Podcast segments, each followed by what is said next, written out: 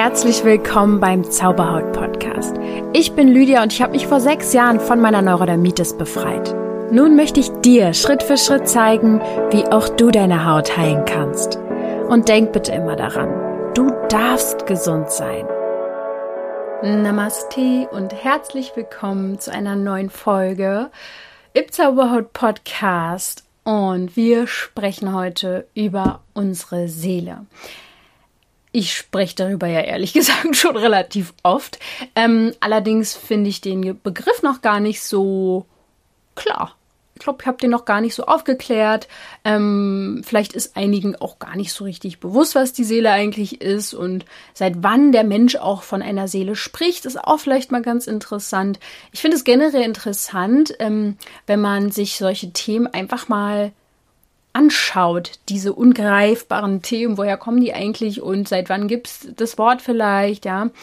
Es gibt ja auch so viele Sprichwörter, ähm, dass man mit Leib und Seele dabei ist oder dass jemand eine schöne Seele hat. Und das wird zum Beispiel seit dem 14. Jahrhundert gerne genutzt oder kommt auch in ähm, antiken Schriften vor. Also das ist einfach super spannend, um für heute und hier seine Schlüsse zu ziehen, ähm, wer oder was die Seele eigentlich ist. Mhm. Letztendlich kann man auf jeden Fall sagen, die Seele ist etwas, was den Menschen schon extrem lange beschäftigt. Wahrscheinlich schon seit, seit es sie gibt. Wer weiß. Und auch der Wortstamm tatsächlich hat schon verschiedene Herkünfte aus dem Althochdeutschen, dem Gotischen und Urgermanischen. Und so die Bedeutung, die vermutet wird, ist tatsächlich, dass es die vom See stammende heißt, also Altgermanen sozusagen, die glaubten, dass die Seele ähm, vor der Geburt und nach dem Tod in bestimmten Seen lebten, tatsächlich. Und es wird aber auch im Zusammenhang mit einem urnordischen äh, Lehnwort, äh, wie sagt man, äh, gezogen oder angenommen, äh, das ein Totenreich bezeichnet. Also du siehst schon, das ist alles schon eine sehr lange Zeit her, dass das Wort entstanden ist und umso wichtiger finde ich, mal zu überprüfen, ob das Ganze für uns so noch passt oder wie ich das sehe. Es gibt auch ähm, Vorstellungen der Seele so bei Grabfeldern aus der Jungsteinzeit tatsächlich auch schon. Also wirklich äh, seit wir eigentlich auf dieser Welt zum Menschen geworden sind, wird sich darüber schon der Kopf zerbrochen. Es werden sich einfach viele Gedanken darum gemacht und es gibt viele Vorstellungen auch über die Seele. Ich finde, die Seele hat auf jeden Fall was ganz Magisches und du kannst dich in dieser Folge einfach mal auf diese verschiedenen Vorstellungen einlassen und dich mitreißen lassen. Denn eins kann ich dir auf jeden Fall jetzt schon sagen, die eine Definition von der Seele, die wird es auf jeden Fall hier nicht geben. Also, dass ich jetzt sage, so, das gibt das und das und das, aber eigentlich ist es so. Nee. Aber ich werde dir auf jeden Fall verraten, was ich glaube und was bei Zauberhaut die, die Seele so bedeutet. Ähm, in meinem Podcast, in meinem Blog und in dem, was ich so tue. Ich will also heute ein bisschen darüber sprechen, welche verschiedenen Ansichten es über die Seele gibt und vielleicht auch so eine kleine Weltreise mit dir machen.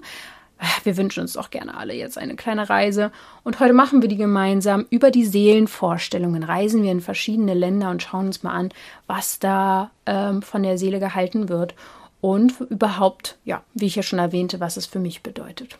Also fangen wir doch einfach mal ganz von vorne an, obwohl ich jetzt ja schon ganz schön viel erzählt habe. Ähm, was ist die Seele? Also es gibt tatsächlich keine einheitliche Definition.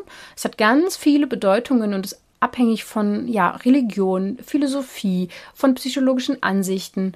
Ähm, Im Duden gibt es natürlich eine Erklärung, ganz klar. Im Duden steht ja alles irgendwo mal einmal erklärt. Da ist zum Beispiel ähm, erstens die Bedeutung dass die Seele alles ist, was ein Mensch denkt, fühlt und empfindet. Und es ist damit ein Synonym des Wortes Psyche. Ähm, ja, ich oder bei Zauberhaut empfinden wir Denken und Fühlen eher als, oder ich schreibe das eher dem Geiste zu, der, der Psyche. Die Psyche ist aber natürlich auch in der Tat bei vielen Philosophen eine ganz entscheidende Rolle. Ähm, genau, also erstmal das dazu. Und dann gibt es auch noch eine zweite ähm, Deutung im Duden, Gemäß bestimmter Glaubensrichtungen äh, ist das ein nicht körperlicher Teil, körperlicher, körperlicher Teil von Menschen, der nach dem Tod weiter existiert. Und ja, ich werde in dieser Folge auf jeden Fall auch ein paar religiöse Denkweisen über die Seele anreißen, Aber ja, ich vernachlässige die Religion an sich jetzt hier auf jeden Fall schon. Es geht mir nicht heute darum, darauf so sehr einzugehen. Das wäre viel zu komplex. Ähm, also, ist dir jetzt durch den Duden klarer geworden, was die Seele ist? Also ich glaube nicht. Mir auf jeden Fall nicht wirklich. Ähm, ist ja klar, der Duden hat viel zu erklären, da hat er viel zu wenig Zeit für die Seele. Aber der Begriff der Seele ist schon sehr stark religiös geprägt. Das kann man auf jeden Fall so sagen. Zum Beispiel im Christentum oder im Islam ähm, lebt die Seele nach dem körperlichen Sterben weiter. Und bei den Christen gibt es dann halt Himmel oder Hölle. Und beim Buddhismus zum Beispiel ist die Seele in anderen Körpern dann danach, also wird wiedergeboren, in, kann inkarnieren. Und so weiter. Gibt viele verschiedene Ansichten, aber das mal dazu. Und ähm, es wurde sich auf jeden Fall über ganz viele verschiedene Arten mit der Seele schon beschäftigt und man nähert sich immer mehr an.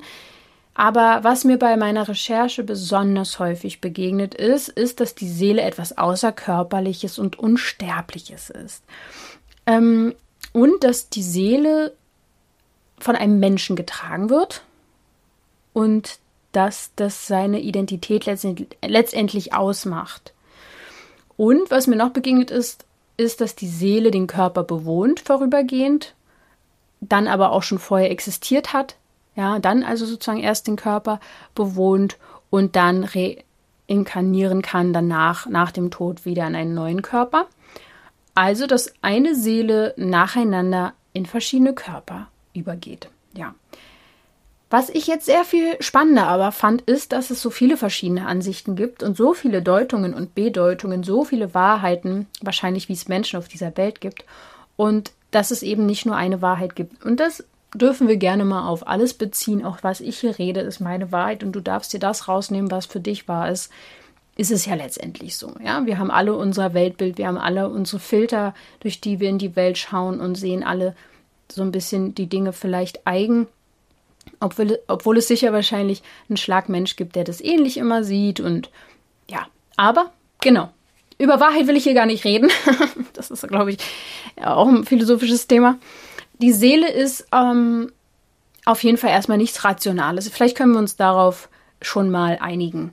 Der Begriff der Seele ähm, ist tatsächlich damals stärker als heute gewesen, vor allem im westlichen Teil der Erde. Ab dem 17. Jahrhundert ist der Begriff der Seele eher abgelehnt worden durch, ja, wahrscheinlich weil die Wissenschaft und die Forschung mehr in den Vordergrund gerückt ist und die versucht bis heute die Seele zu verstehen ohne von der Seele zu sprechen. Und auch die Wissenschaft, Wissenschaft, die schaut auf die Hirnforschung bei der ganzen Sache, um die Seele zu verstehen. Aber ich frage mich, ob das wirklich alles ist. Ja, also kann die Wissenschaft Außerkörperliches messen? Vielleicht jetzt nicht, vielleicht irgendwann, heißt aber nicht, nur weil wir es nicht können, dass es nicht da ist. Es ist ja schon immer in der Geschichte der Wissenschaft ein ganz logisches Ding. Ja, also nur weil irgendwelche Schwingungen noch nicht vor ein paar hunderten Jahren gemessen werden konnten, waren ja trotzdem da. Ja, Frequenzen, Schwingungen oder, oder, oder was auch immer. So. Und in den verschiedenen Strömungen in der Geschichte spürt man halt auch immer wieder diesen Wunsch danach, die Seele als was Rationales zu verstehen. Zum Beispiel Descartes, das ähm, ist ja auch ein Philosoph, soweit ich weiß, der reduziert die Funktion der Seele auf das Denken. Ja. Oder die ähm, schauen, schauen wir mal, ob ich das jetzt richtig ausspreche, die Eliminativisten, die reduzieren Mentales immer auf Biologisches zurück, was also nicht der Realität entspricht, das gibt es nicht. So. Es gibt allerdings auch die Ansicht, dass die Seele eine eigenständige, körperunabhängige Substanz ist. Und jetzt nehme ich dich mal mit auf die kleine Weltreise, die ich schon angekündigt habe, in diese verschiedenen Seelenvorstellungen. Lass dein Verstand und dein Bewusstsein jetzt einfach mal kurz beiseite und tauch ein und lass dich einfach mal inspirieren, wie diese verschiedenen Vorstellungen von der Seele so aussehen. Gehen wir zum Anfang erstmal zu den indigenen Völkern. Die beschreiben die Seele nach ihrer Funktion. Die Seele ist sterblich wie auch unsterblich, weil sie gewisse Anteile hat. Also es gibt sterbliche und unsterbliche Anteile der Seele. Und die Vielfalt dieser verschiedenen Seelenanteile in einem Menschen zum Beispiel sind folgende. Es gibt einmal die Vitalseele, die ist mit einzelnen Körperteilen verbunden und ist sterblich. Dann gibt es einmal die Ich-Seele, das ist der Wachzustand und das Selbst, ja, was man, über was man sich bewusst ist, was auch sterblich ist. Dann gibt es die Freiseele, die verlässt den Körper zum Beispiel im Schlaf und wird nach dem Tod zur Totenseele. Und die verbleibt dann im Diesseits oder Jenseits. Dann gibt es die Außenseele noch als letzten Part, den ich hier beschreiben will, und das ist außerhalb des Menschen und verbindet uns mit der Umwelt. Ich finde das einfach super spannend, mal diesen, diesen Gedanken offen zu lassen, dass die Seele vielleicht nicht aus einem Anteil besteht, sondern aus verschiedenen. Ja, das ist schon mal sehr, sehr spannend. Jetzt ähm, wandern wir mal weiter. Komm mit, wir reisen weiter nach Indien. da war ich ja selber auch schon mal. Und in Indien ist es so, dass die meisten indischen Ausrichtungen keinen Unterschied zwischen der menschlichen Seele oder anderen Lebensformen machen. Also die Seele der Tiere, Pflanzen oder Mikro Mikroben. Sie glauben an den Kreislauf der Wiedergeburt. Die Seele steht über dem Körper und überdauert den Tod. Aber wirklich einig sind diese verschiedenen Strömungen sich nicht wirklich. Manche sehen mit dem Tod eine Art Auflösung der Seele in etwas. Mm, das nennt sich dann auch Brahmane, Brahmanen. Das ist das Metaphys etwas Metaphysisches. Manche akzeptieren nur eine einzige metaphysische Realität. Die nennt sich Vedanta oder ähm, Monismus, Monismus, keine Ahnung. Und andere glauben an die individuelle Unsterblichkeit der Seele, Seelenwanderungen, jenseitige Welten. Und das nennt, nennt man dann Dualismus und Samkhya. Das ist so das klassische Yoga, das habe ich auch kennengelernt. Genau. Und die Buddhisten wiederum bestreiten die unsterbliche und überdauernde Seele. Sie fokussieren den Kreislauf der Wiedergeburt, indem sich Bestandteile der Seele auflösen und umwandeln und neue Bestandteile hinzukommen können. Ist, jetzt ist halt schon mal hier an dieser Stelle die Frage, gibt es eher eine Seele oder sind es doch wieder diese Seelenanteile? Sehr, sehr spannend finde ich. Und jetzt gehen wir nochmal weiter. Wir reisen weiter. Diesmal ein bisschen auch eine Zeitreise wenn du möchtest, kommst du in mein kleines Zeitreisengefährt mit und wir fahren in die Antike. Platon, von dem wirst du ja vielleicht auch schon gehört haben, der war ein Philosoph und der vertrat auch die Ansicht der Seelenanteile. Diese Anteile können sogar in sich verschieden sein, hat er angenommen. Er teilte das in drei Arten. Dann gab es einmal die vernunftsbegabt, nannte sich das. Das ist im Gehirn wohl. Dann die triebhafte Seele im Unterleib und die muthafte in der Brust. Und alle Anteile bedingen sich gegenseitig und sind dynamisch und folgen doch einer Ordnung. Das sagt er. Ähm, ich gehe gleich noch weiter darauf ein. Ich finde es auch manchmal einfach interessant, in die Geschichte zu gucken, was Menschen in vor vielen tausend Jahren vielleicht sogar über gewisse Themen gedacht haben. Es gibt viele, die sagen, naja, die waren ja ganz weit zurück und äh, wir sind ja jetzt viel weiter schon und so, wir wissen ja viel mehr. Ich denke, wir sind heute viel mehr abgelenkt und vielleicht gar nicht mehr so nah an den, an unseren ursprünglichen und an der Natur, wie zum Beispiel vor tausenden von Jahren es die Menschen noch waren. Deswegen ich das gar nicht so abwegig finde, da auch mal hinzuschauen. Auf jeden Fall äh, kommen wir mal kurz zurück zu Platon, denn er verfolgt das Prinzip des Dualismus. Es gibt das eine, dann auch das andere. Wenn Sterben ist, ist auch wieder Auferleben. Und für Platon und seinen Lehrer Sokrates ist die Seele immateriell und unsterblich. Die Seele garantiert für ihn die Unsterblichkeit. Und dadurch hat sie irgendwie auch was Gottähnliches, was laut Platon gehegt und gepflegt werden sollte. Denn die Seele lebt weiter und Seelen sind laut Platon lieber frei und ungern in einem Körper eingesperrt. Diese Vermutung hatte ich bei meiner Seele auch schon ein paar Mal. Gut, aber das mal so nebenbei. Ähm, dann gab es auch den Kollegen von Platon. Ähm, es gab mehrere Kollegen, aber die das halt alle anders gesehen haben und einer davon war ähm, Aristoteles. Der kritisierte Platon und definierte die Seele als das, was den Körper eigentlich nur belebt. Ähm, und ein Körper kann sich selber nicht beleben, sagte er. So. Und laut ähm, Aristoteles hält die Seele den Organismus überhaupt erst zusammen und ist fest an den Körper gebunden. Und somit schenkt die Seele dem Körper seine Lebendigkeit. Deswegen lokalisiert er die Seele auch im Herz. Und mit dem Tod endet aber die Existenz des Körpers und auch der Seele. Davon geht Aristoteles aus. super spannend. Ich finde, wie bei allen ist irgendwie was dabei, äh, was ich so sage, oh ja, sehe ich ähnlich. Und auch ähm, Epikur gab es. Ähm, der hat die Vorstellung von der Seele, dass sie etwas Materielles ist. Für ihn war die Seele ein materieller Bestandteil des physischen Organismus. Und die Seele ist sozusagen ein Körper innerhalb des Körpers. Damit hat die Seele für ihn sehr viel mit Physik sogar zu tun und vor allem Atomlehre. Damit hat es auch wohl was zu tun, weil verschiedene feine Atome ähm, damit wohl zusammenhängen, wobei die Seele besonders feinstofflich ist. Auch interessant. Und dann kommen wir noch mal zu zwei weiteren und dann reisen wir weiter weg von der Antike. Wir kommen jetzt erstmal noch mal zu Demokrit. Der äh, hatte eine sehr materialistische Deutung der Seele. Er lebte vor Epikur und hatte schon den Atomgedanken damals. Und nach ihm besteht die Seele aus kugelförmigen Seelenatomen, welche in der Luft schweben und durch Atmung aufgenommen und abgegeben werden. Mega spannend, denn durch die Seelenatome werden die Körperatome überhaupt erst in Bewegung gesetzt. Finde ich spannend, weil die Atmung, finde ich, ist ein ganz wichtiger Punkt, wenn wir über die Seele sprechen. Und vorher hat es hier noch niemand so einfach mit integriert in seine Erklärung. Und ja, die ersten antiken Überlieferungen kommen auf jeden Fall von der homerischen Zeit. Also Homer redet von der Psyche, die den Menschen bei Ohnmacht verlässt ähm, und sich beim Tod vom Körper trennt und in die Unterwelt geht. Das Wort Psyche bedeutet im Altgriechischen Atem, da sind wir wieder. Wobei nicht nur Menschen, sondern alle Lebewesen, sogar Gesteine, beseelt sind, weil sie sich wie der Atem bewegen, sagt Homer, also Homer. Spannend, Super spannend fand ich auch die Ansichten aus der östlichen Kultur, die sich noch einmal viel stärker mit der fortlebenden Seele beschäftigt. Gehen wir also weiter. Wir können reisen, weiter reisen nach China. Dort, ich gucke mal ganz kurz, wie weit wir noch reisen. Wir haben dann noch zwei weitere Länder, in die wir reisen, bevor ich auf meine Sichtweise komme. Genau. Also, wir sind jetzt in China. Und dort geht man von zwei separaten Anteilen im Menschen der Seele aus, einmal der Körperseele und der Hauchseele.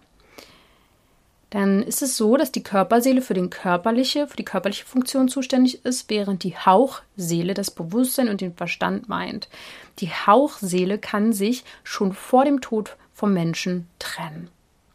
Und hier ist es auch wieder interessant, dass die Hauchseele auch diese Atemseele meint. Da sind also viele Parallelen zu diesen antiken Philosophen zu finden.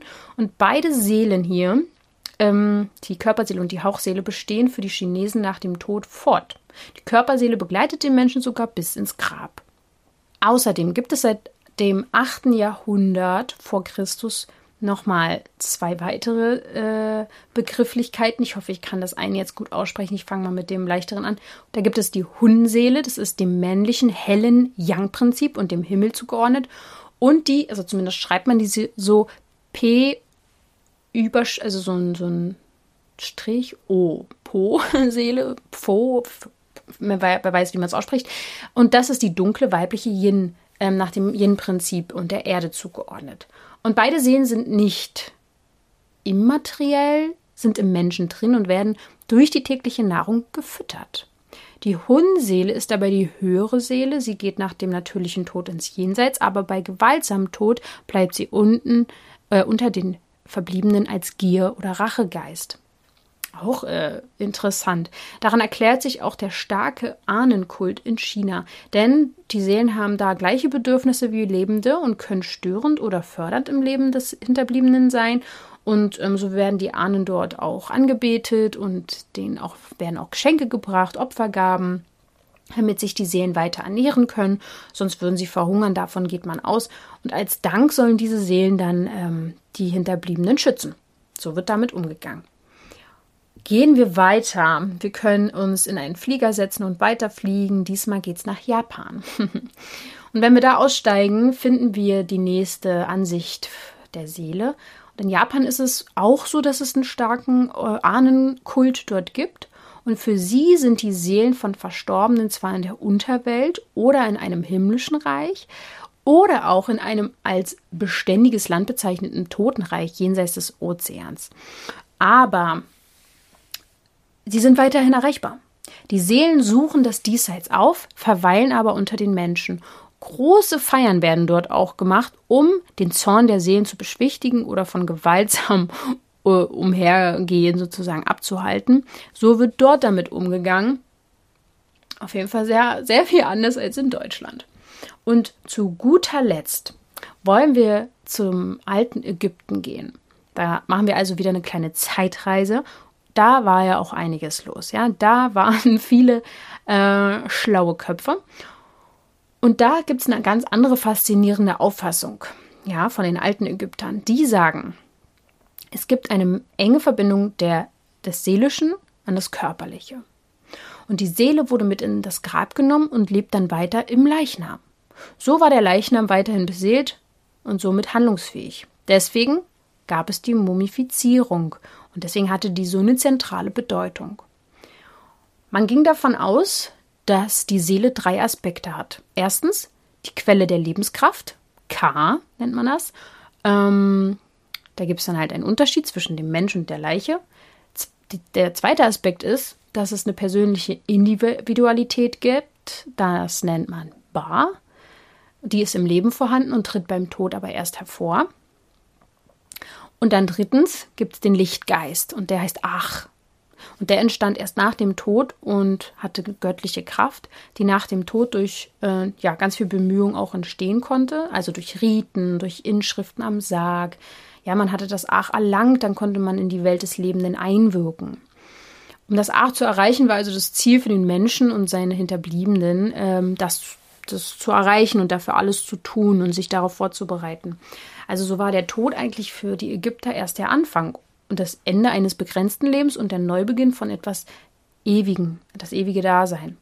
Und dafür musste aber erstmal dieses Ba und Ka, also die Quelle der Lebenskraft und die persönliche Individualität, ähm, nach dem Tod erstmal entweichen und quasi erst wieder eingefangen werden durch Rituale. Ganz schön spannend. Okay, krass. Also, man kann sagen, die Seele gibt es als Dreiklang. Das war ja jetzt wirklich so eine kleine Reise, teilweise in andere Kulturen und auch in ein, irgendwie die Vergangenheit. Aber tatsächlich findet sich auch in der heutigen esoterischen Sicht, sage ich jetzt mal, und ganz kurz zur Esoterik. Esoterik wird ja ganz oft so verteufelt. Dabei geht ein Esoteriker im Grunde genommen nur davon aus, dass wir nicht getrennt sind von unserem Umfeld, sondern dass wir eine Auswirkung darauf haben und unsere, unser Umfeld eine Auswirkung auf uns hat.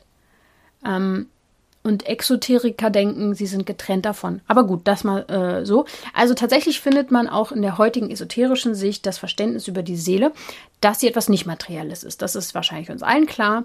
Und auch hier in dieser Sicht ähm, ist die Seele unabhängig vom Körper und unsterblich. Und auch die Physik spielt tatsächlich für viele Spirituelle eine Rolle bei dem Verständnis von der Seele, sodass halt auch Naturwissenschaftler inzwischen tatsächlich an die Existenz der Seele glauben, nämlich die Quantenphysik. Es gibt da kleinste Energieeinheiten, die von einem System auf ein anderes übertragen werden können. Und es folgt dem Prinzip der Verschränkung. Das heißt zum Beispiel, ich kann mit meinem Wissen und meinen Gedanken die Resultate beeinflussen. Das, was ich ja hier immer erzähle. Es gibt also das System Geist, was das System Materie beeinflusst. Und das ist quantenphysikalisch nachgewiesen.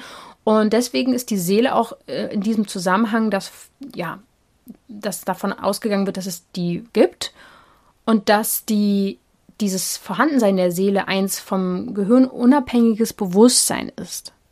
So, das war ja jetzt schon wirklich ähm, sehr viel Theorie. ich habe natürlich auch eine Sichtweise auf die Seele. Und in meinen Kreisen, in meinen spirituellen Kreisen, gibt es so die drei Einheiten aus Körper, Geist und Seele. Und Zauberhaut arbeitet ja auch mit diesen drei Ebenen. Die Seele ist dabei immer in Verbindung mit Körper und Geist und auch dem Kosmos. Sie empfängt Informationen aus dem Kosmos und leitet sie an den Körper weiter. Man kann so ein bisschen sagen, die Seele ist gleichzeitig Vermittler zwischen Geist und Körper, aber auch zwischen dem Kosmos und dem Körper-Geist-System. Äh, ja, und die Seele ist in meinem, meiner Welt etwas Unendliches. Der Kosmos ist es ja auch und die Seele selbst weiß, warum sie hier ist und warum sie bei dir ist. Es gibt auch sowas wie einen Seelenplan. Es gibt auch Seelenwanderung. Seelen haben mehrere Erdenleben, das glaube ich sehr fest. Und Seelen werden durch ihre verschiedenen Erdleben geprägt. Und wovon ich noch ausgehe, ist, dass wir die Seele viel zu einheitlich sehen. Also jetzt hier äh, nach der Folge wahrscheinlich gar nicht mehr. Aber davon bin ich viele Jahre ausgegangen, dass ich jetzt eine Seele habe und die ist durch 500 Leben gegangen und bla bla bla. Mittlerweile gehe ich aber davon aus, ähm, dass es sehr viel komplexer ist, dass es wirklich mit vielen Anteilen zu tun hat und die Seele sich vielleicht auch immer mal wieder neu formt und wieder übergeht in ein Leben, dort was mitnimmt, auch Sachen vergisst und sie sich wieder in dem Großen und Ganzen auflöst und wieder, ähm, ach, als wenn, als wenn, wie soll ich das erklären? Eigentlich hat das die Christine in dem Interview zum Nahtoderlebnis sehr schön gesagt, dass die Seele aus einem großen Ozean kommt und äh, solange wie sie der Körper ist, zwar immer verbunden ist mit diesem großen Ozean, aber dann schon ein Individuum ist. Und wenn sie sich dann am Ende des Lebens beim Tod dann wieder auflöst, wird sie wieder Teil von etwas Größerem. Und jeder Tropfen, der sich dann wieder bei einem neuen Leben formen würde als Seele, würde ja ganz neu zusammengesetzt sein. Das glaube ich schon so ein bisschen, aber ich glaube, dass der Verstand es sowieso niemals erklären werden kann. Du würdest es einfach nicht erklären. So, ich werde es dir auch nicht beweisen können. Ich denke einfach, dass die Seele, egal aus was die jetzt besteht und woher die kommt, dir definitiv immer wieder Hinweise gibt. Sie gibt dir überall in deinem gesamten Leben immer Hinweise, wo in welche Richtung du gehen darfst, wo es dann vielleicht auch leichter ist. Ähm, die Hinweise können wir aber nur sehen, wenn uns das Außen nicht so wichtig ist, sondern unser inneres Leben und dass wir uns auch Zeit dafür nehmen, hinzuschauen und reinzuspüren. Die Sprache der Seele ist meiner Meinung nach das Gefühl. Und wenn das Gefühl überhört wird, dann spricht sie über Symptome und Krankheiten oder auch Pech und Unglück, ja. Und ich glaube fest daran, dass wir nicht leiden müssen. Ich glaube daran, dass wir nämlich eigentlich die Aufgabe haben, das Göttliche in uns letztendlich wiederzufinden. Und ich hatte ein großes Problem lange mit dem Gefühl, äh, mit diesem Wort göttlich oder so. Aber ich glaube, man kann es auch anders nennen, universell, ähm, dass wir hier sind, wir haben vieles vergessen. Wir sind mit der Geburt hergekommen, wussten vielleicht als Baby sogar noch, was da abgeht vor, der, vor dem Leben, aber haben es dann irgendwann vergessen, weil die Welt, die materielle Welt so wichtig und spannend ist und wir mit unseren Sinnen alles erleben und spüren und fühlen und riechen und schmecken und alles Mögliche, was da noch so gibt. Hören, sehen, was auch immer, was ich noch vergessen habe. Und dass wir unseren sechsten Sinn sozusagen, die Seele oder die Verbindung dazu vergessen haben. Wir wissen nicht mehr, woher wir kommen. Um, und dass wir vielleicht sogar in diesem Leben die Aufgabe haben, genau das wieder zu erkennen, dass wir eine Seele sind, dass wir eine Seele haben, sind, wie auch immer man es nennen will, und dass wir daher etwas Göttliches sind und eben alles in uns haben und wir alles formen können, wie wir das wollen. Unser Leben, unsere Gedanken, unseren Körper. Und wenn wir aber immer zum Beispiel darum ringen, gesund zu werden, ähm, gehen wir davon letztendlich aus, dass wir krank sind, dass wir nicht heil sind. Und wenn wir immer darum bitten, dass alles, dass man uns hilft, denken wir, dass wir es selber nicht können. Also letztendlich ist immer dieses Unperfekte, Unvollkommene, was wir glauben, was wir sind, das, was uns davon abhält, vollkommen zu werden. Und unsere Seele ist so der Zugang dazu. Und das kann man über verschiedenste Wege erfahren, diesen Zugang zur Seele. Meditation ist natürlich der beste Weg, würde ich mal behaupten. Und da gibt es verschiedene Möglichkeiten. Aber ich möchte darauf jetzt gar nicht so konkret eingehen. Ich denke auf jeden Fall, dass die Seele einige Weisheiten für uns bereithält und nicht nur unsere Seele, sondern viele weitere Seelen, die es da noch so gibt auf einer anderen Ebene. Und dass wir zu denen Kontakt haben können, wenn wir das wollen. Und ähm, ja, das gibt auf jeden Fall noch viel darüber zu berichten, denke ich mal. Ich habe da ja auch schon einiges drüber erfahren. Ich kann euch zwei Bücher empfehlen. Das ist einmal Gespräche mit Gott. Da wird dir noch mal einiges ganz anders klar und es hat nichts mit Religion zu tun, dieses Buch. Und dann gibt es ein Buch, das heißt Die vielen Leben der Seele. Da, das ist super spannend. Da geht es um einen Psychologen, der mit einer Frau irgendwann nicht weiterkommt und dann mit ihr Hypnosen macht und sie fällt immer in so dolle Hypnosen, dass sie in frühere Leben geht, aber nicht nur das. Sie durchlebt auch noch einmal ähm, die Zwischenleben. Also sie, sie erfährt und kann ihm beschreiben, wie sie stirbt und was zwischen ihren Leben passiert. Und das ist so ultra spannend, diese Sitzungen, die er dort ähm, beschreibt. Und ja, das hat mir auf jeden Fall auch nochmal sehr die Augen geöffnet. Und wenn du jetzt das Gefühl hast, dass, also ich weiß gar nicht, ob du das jetzt schon mitbekommen hast, dass du da mal irgendwie was machen möchtest und dass du Emotionen loslassen möchtest, die dich belasten und Themen aus deiner Vergangenheit und vielleicht sogar deine Seele was mit sich rumträgt oder so, dann gab es ja immer die Möglichkeit, dass sie zu mir kommen, zu Einzelsessions. Das ist jetzt aber seit ein paar Monaten nicht mehr möglich, weil ich in so vielen Projekten drin hänge und so viel zu tun habe, dass Zauberhaut einfach weiterlaufen kann dass äh, meine Energie gerade da reinfließt und ich mir natürlich schon länger überlegt habe, was kann ich tun, euch außerhalb des Ganzen zu helfen. Das mache ich ja mit Kursen und so weiter. Und jetzt ähm, gibt es noch eine weitere Möglichkeit, nämlich wir haben unsere erste Coachin sozusagen, ähm, Christine an Bord im Zauberhaut-Team. Die ist ein Zauberhaut-Coach und macht Theta-Healing. Also sie macht Quantenheilung und das kannst du auch über Zoom mit ihr machen und du kannst einen Termin bei ihr holen. Wenn du das jetzt überhaupt nicht verstehst, was es ist, ähm, kurz und knapp gesagt kann man schon sagen, dass es ähnlich ist wie meine Sessions, die ich gegeben habe. Und wenn du genau wissen willst, was Theta Healing ist, dann kannst du dir ihre Folge mal anhören. Da haben wir zusammen drüber gesprochen über Theta Healing und auch, was ich erlebt habe. Denn ich hatte bei ihr eine Session und meine Seele äh, wollte mir auf jeden Fall was aus einem früheren Leben mitteilen. Das habe ich dort erlebt ähm, und konnte da wirklich einen ganz großen Brocken äh, Emotionen bei loslassen.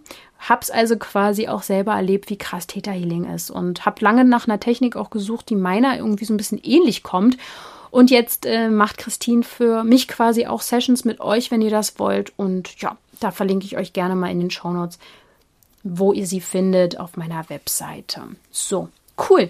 Ich freue mich auf jeden Fall sehr, dass ihr bis hierhin gehört habt. Das Thema Seele ist natürlich allumfassend und ich werde bei Instagram sicher ein bisschen was darüber noch mit euch besprechen, wie ihr das seht und mit der Seele und ja, sehr cool. Ich freue mich jetzt auf jeden Fall ähm, weiterzumachen bei der nächsten Folge. Es kommen jetzt viele spannende seelische Themen und ich wünsche dir jetzt erstmal einen wundervollen Tag, Abend, Nacht, wie auch immer. Und ja, dann denk immer daran, du darfst gesund sein.